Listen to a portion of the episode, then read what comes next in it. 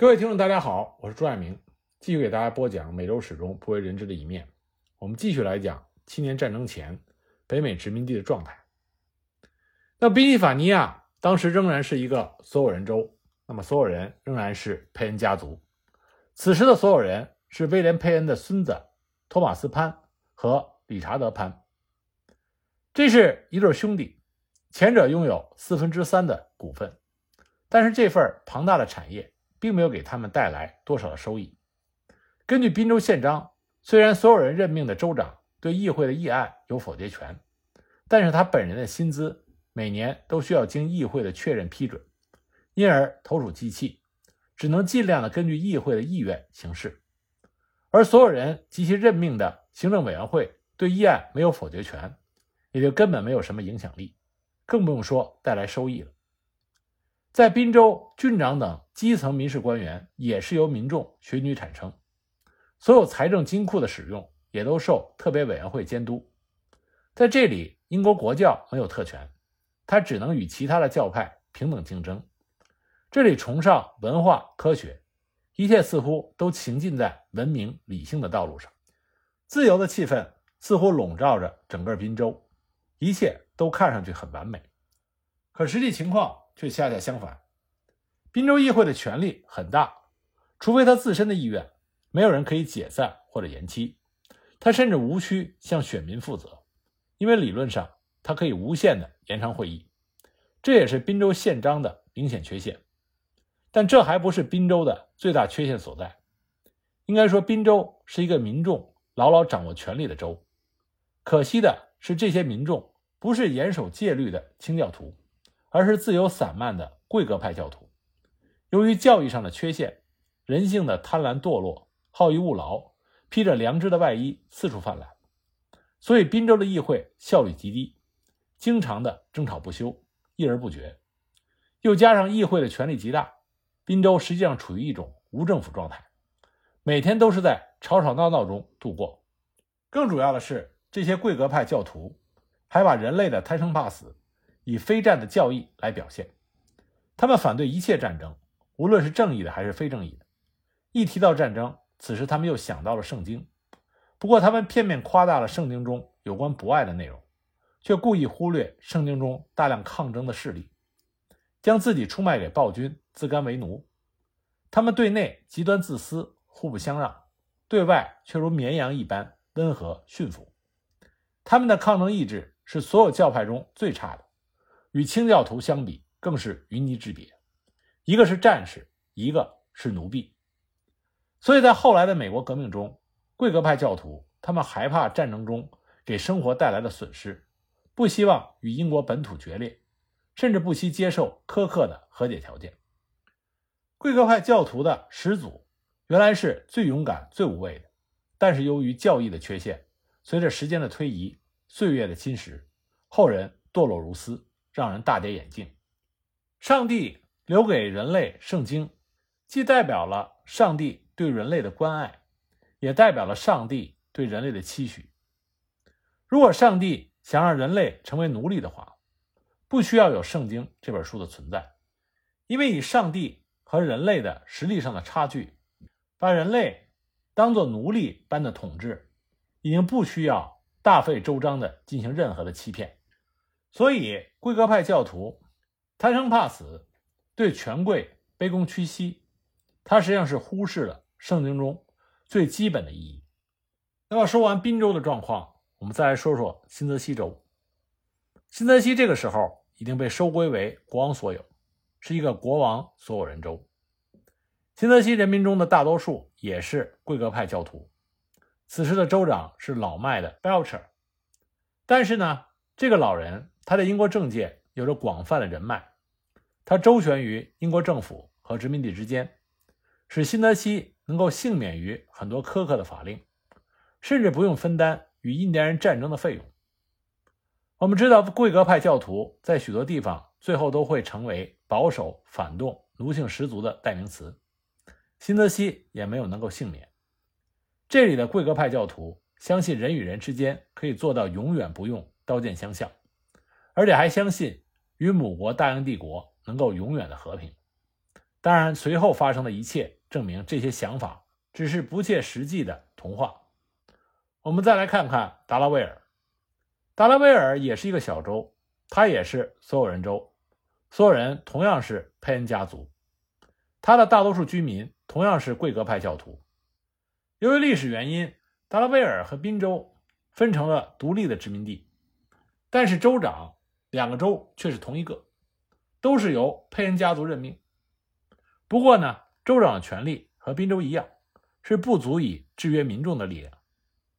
达拉维尔也是一个民众掌握权力的州，但遗憾的是，由于人口中大多数是贵格派教徒，所以和宾州新泽西一样，保守、反动、奴性。不过，就是在这样一个奴性十足的地方，却诞生了当时著名的反奴人士约翰·乌尔曼。他在广袤的北美大地上四处宣扬他的反奴思想，认为自由人的劳动是为了家人。而奴隶却是为了他们的主人，这是极不公平、极不正义的事情，这是对上帝最大的侮辱。自由是每个人都应有的权利。那我们再来看看纽约州，光荣革命之后，纽约的局势也和它多民族杂居一样的复杂。当时的纽约居民分成了三个群体：底层的荷兰人、英国的非国教徒和一个高端阶层。那么高端阶层呢，是由荷兰的土地所有者、英国国教徒和英国国贵族组成。我们前面讲到了，莱斯勒在纽约发动了起义。虽然最后他被判处了死刑，成为了乱世的牺牲品，但是这次起义，因为他领导的底层荷兰人奋起抗争，也让荷兰人赢得了尊重和尊严，让他们彻底赢得了等同于英国人的权利。从此再没有谁敢于挑战这一点。不过，荷兰人同时也被绑上了必须效忠于英国国王的责任。纽约当时地处东部沿海的中心地带，无论是政治、经济还是战略上，都有着举足轻重的影响。它有着大西洋上最优良的港口，而且呢，纽约大河道纵横，大型船只可以直接深入到内地河流航行。所以，纽约是天然的贸易中心，这也是为什么纽约从当时起就已经是美国最大的城市，并且延续至今。那个时候的纽约控制着进入加拿大及五大湖的咽喉地带，法国人早就对纽约虎视眈眈。18世纪中叶，在纽约的阿尔巴尼，除了新泽西外，所有的北美殖民地都已经汇聚在这里，召开了最初的大陆会议。商议大家共同关心的话题，这些会议实际上就是美国建国的最早萌芽。北美联邦的想法也是由此传播开来，渐渐的深入人心。英国人是从荷兰人手中夺取纽约的，纽约实际上属于征服地。英国征服者给予了荷兰人宝贵的英国人的权利，也教会了荷兰人利用议会与国王任命的州长博弈，来维护殖民地的利益。在纽约议会中，荷兰人占据了大多数的席位，他们与州长之间的冲突也颇为激烈。议会充分利用未经代表的同意不纳税的英国人的权利，牢牢地掌握住了钱袋子。任何拨款都需要经过议会同意，并且监督英国官员对拨款的使用，杜绝任何滥用拨款的行为。我们知道，在纽约，宗教的冲突也是一个重要的焦点。这里的荷兰居民。大多数是信奉正统的加尔文宗。虽然英国人给予了荷兰居民与英国人同等的权利，但是在宗教上仍然设立英国国教为州教，享有很多的特权。这些自然就引起了荷兰人的不满。他们通过拒绝交纳宗教税、选择自己的牧师等行为进行抗争。不仅仅在纽约，在整个北美，这些宗教冲突造就了殖民地与母国英国之间的矛盾，这是根本原因。因为宗教是生活中最重大的事情，关系到永生、永恒能否进天堂，所以始终无法平息，直到美国独立战争爆发。作为一个贸易大州，纽约比其他州更加容易受到贸易管制的伤害。他们只能从英国的港口输入欧洲或者亚洲的商品，他们的商品也只能销售给英国人，不能直接销售给外国人。最让荷兰人无法接受的是。他们不能直接购买母国荷兰的商品，而必须经过英国人的转手贸易。不过这也没办法，这是当时全世界通行的殖民地法则。树立起这个法则的就是强大的海军舰队。当初荷兰人也是这么做的，只不过他们被击败了，现在换成英国人而已。但这种违背自由精神、违背航海自由的做法，本身也是要付出巨大的代价，需要供养大量的执法人员，诸如海上的巡查人员、军事法庭等的费用。再加上大量走私贸易的税款流失，实际上是得不偿失的。英国政府从纽约贸易中所得的税款，还不如与小国荷兰所得的多。那纽约靠近新英格兰，很多律师学者都是在哈佛、耶鲁接受的教育，接受自由主义的熏陶。这里不仅紧邻新英格兰，深受清教徒的自由精神的影响，而且还有不少的清教徒来到纽约。殖民定居，他们根据清教徒的传统组建了自治政府，这些就使得纽约各种思想混杂，政治局势更加的复杂多变。纽约州土地制度与新英格兰相反，新英格兰是将土地赐予市镇，再由市镇民主的安排给每一个居民，而纽约存在着大量的大土地者，这些人就引起了英国人的妒忌，但是也更易于。收买拉拢，这也是纽约州在独立战争中的一大特点。那么，新英格兰四州的情况跟之前没有太大的变化。公理会，也就是新教教会，仍然是马萨诸塞的州教。英国国教在这里毫无立足之处。关于在北美建立主教制的计划，马萨诸塞那些清教的思想家们和牧师们激烈的反对，誓死抗争，双方的论战硝烟弥漫。火药味十足。不仅如此，在所有的殖民地中，马萨诸塞在经济上与母国英国是最没有互补性的。1754年，波士顿曾经举办过织布大赛，英国政府大为震惊，极力的想把马萨诸塞的纺织工业扼杀在摇篮之中。而且马萨诸塞走私猖獗，大量的商品出口到其他国家，或者呢是他们在北美的殖民地。根本就无视英国的航海禁令。在北美的十三个殖民地中，马萨诸塞与英国的矛盾最深，关系最不融洽。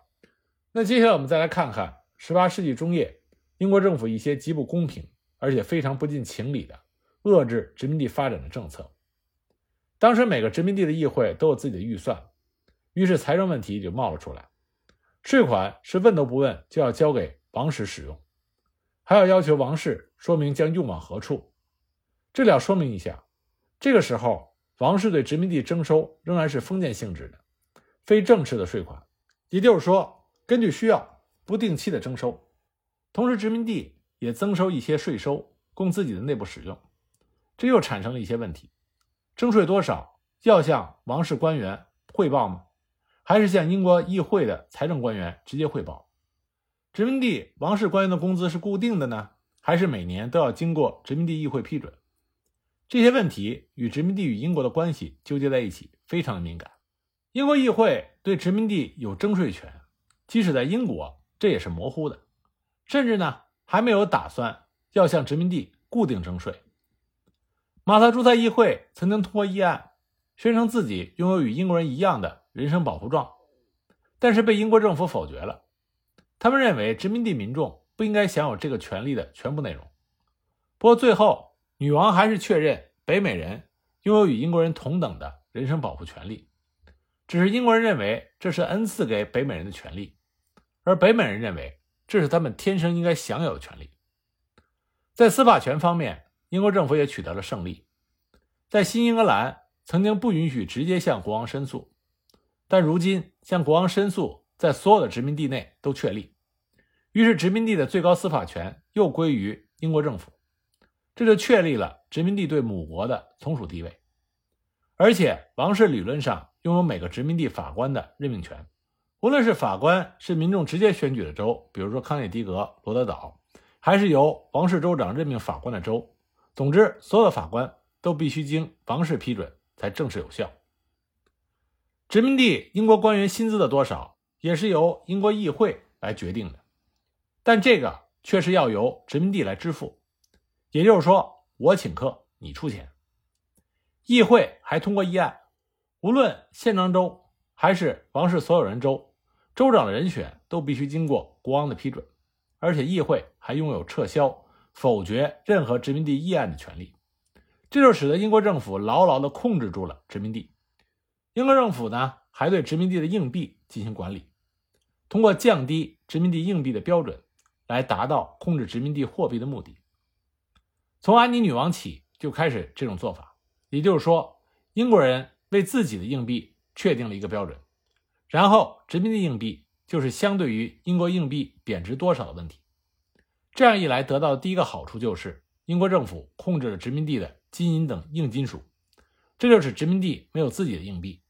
英国政府可以轻易地控制殖民地的经济，对农业的控制，这算是英国政府对殖民体系的一个改革。英国政府立法保护英国的农业，通过限制殖民地农业来达到保护英国本土农业的目的。殖民地的农业取决于与英国的贸易，取决于英国的需要，也就是说，殖民地它只能服务于英国本土的利益。先前有关垄断殖民地贸易的法案也被重新的修订，变得更有利于严格执行。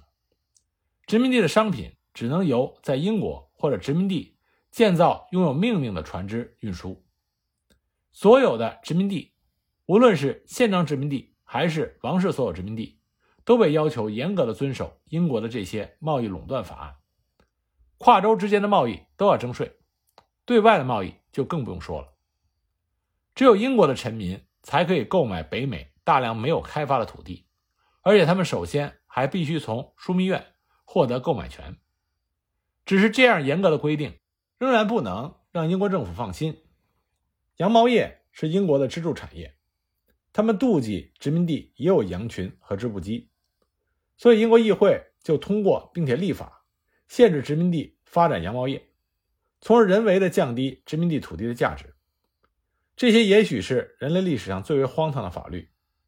英国法案规定，1699年12月1日之后，不能有羊毛生产与工厂在北美殖民地存在，殖民地的车辆也不能运输纺织品。